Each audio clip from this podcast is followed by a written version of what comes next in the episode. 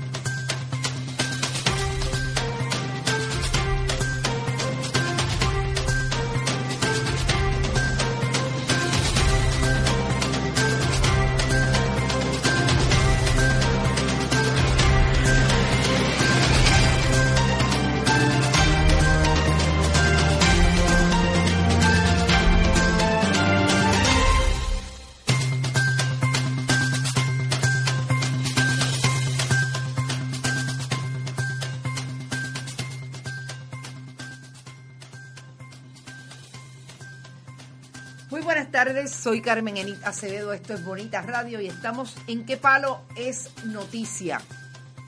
Hoy es miércoles 9 de octubre del 2019. Estamos a poco más de dos meses para terminar el año 2019, que qué batalla nos ha dado a los puertorriqueños y a los ciudadanos que viven en este país y a los puertorriqueños que viven en cualquier parte del mundo que se preocupan por este país todos los días. El programa de hoy comienza con una información que he venido venteando desde esta mañana.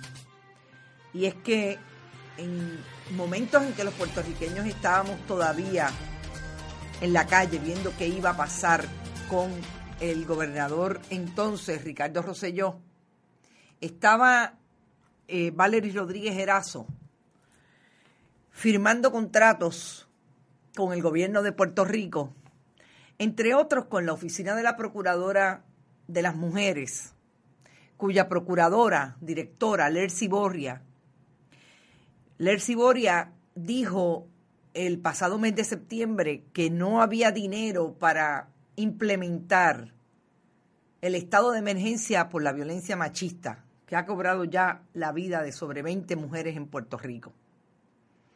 Pero sin embargo tenía dinero para darle un contrato a 100 dólares la hora a Valery Rodríguez Erazo, que nada más y nada menos es la esposa de Elías Sánchez y Fonte. Ahí la tienen en pantalla. Elías Sánchez y Fonte y Valery Rodríguez Erazo, que son esas, eh, esas figuras públicas que nos encontramos en la nueva administración de gobierno a partir del 2017, que han permanecido teniendo contratos con el gobierno a pesar de todo lo que ha ocurrido con, eh, sobre todo, Elías Sánchez y Fonte, habiendo participado en el Telegram chat, ahí con el gobernador cuando eran bastante más jóvenes. Porque Elías Sánchez y Fonte y Valerie Erazo son compadres, el gobernador es compadre de ambos. Fue su padrino de bodas allá para el 2012, diciembre del 2012. Y hoy nos enteramos que Valerie Rodríguez Erazo está no solamente contratada por la Oficina de la Procuradora de las Mujeres, sino también por la Junta de Planificación y su presidenta María Gordillo y la Oficina para la Reglamentación de la Industria Lechera, Orly, Oril, perdón, por sus siglas Oril. Y yo lo que tengo que decirles nuevo es que no entiendo cómo Valery Rodríguez Erazo tiene contratos que ascienden a 107 mil dólares anuales entre junio, julio del 2019 y junio del 2020 cuando vencen. Uno de ellos por 48 mil dólares, que es el de eh, Oril, y por 50 mil el de la Junta de Planificación, el de la Oficina de la Procuradora de las Mujeres es por 9 mil dólares. ¿Cómo lo hace? Ella no vive en Puerto Rico en este momento. Valery Rodríguez Erazo, la información que tenemos es que estuvo desde mayo en un apartamento con Elías Sánchez Sifonte y sus dos hijos en Miami, pero ya no tienen ese apartamento y están viviendo en Florida igualmente, pero en Tampa. ¿Cómo tiene tres contratos en Puerto Rico? ¿Cuándo los administra? Dos de los contratos de servicios legales son precisamente en el caso de, la industria lechera, está relacionado con hacer trabajo eh, en el foro administrativo de esa agencia. Se supone que tiene que estar en Puerto Rico, ¿no? Eh, hoy no hicimos la gestión, pero mañana vamos a hacer la gestión con los jefes de la agencia a ver eh, cuál va, cómo es el acomodo. ¿Cuándo viene Valery Rodríguez Erazo, que como ustedes saben es la hija del ex eh, presidente del Senado, eh, Charlie Rodríguez? ¿Cuándo viene? ¿Cuándo hace el trabajo? Igualmente en, la, en el asunto de, en el contrato de la Junta de Planificación.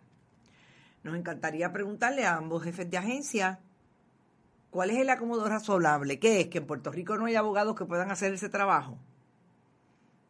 ¿Cuál es la insistencia en contratar a Valerie Rodríguez Erazo? Que tengo que decir que desde el mes de junio no, no está activa en las redes sociales.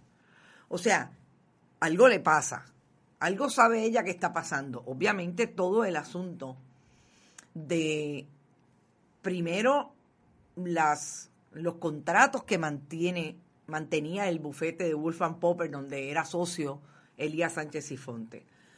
Después, lo que hicimos público en Bonita Radio con relación a su divorcio, que él lo negó a todas luces y nosotros presentamos toda la evidencia de los tribunales de primera instancia de que en efecto hubo un divorcio en el medio del huracán María y compraron una casa en diciembre de ese mismo año, por lo que entendemos que se divorciaron y se volvieron a casar el administrador de Oril es el agrónomo Jorge A. Campos Merced.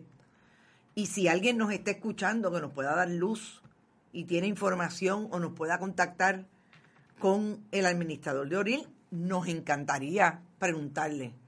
Igualmente con María del Carmen Gordillo, que es la presidenta de la Junta de Planificación, que hoy, que hoy no. ¿Te está gustando este episodio? Hazte fan desde el botón Apoyar del podcast de Nivos. Elige tu aportación y podrás escuchar este y el resto de sus episodios extra. Además, ayudarás a su productor a seguir creando contenido con la misma pasión y dedicación.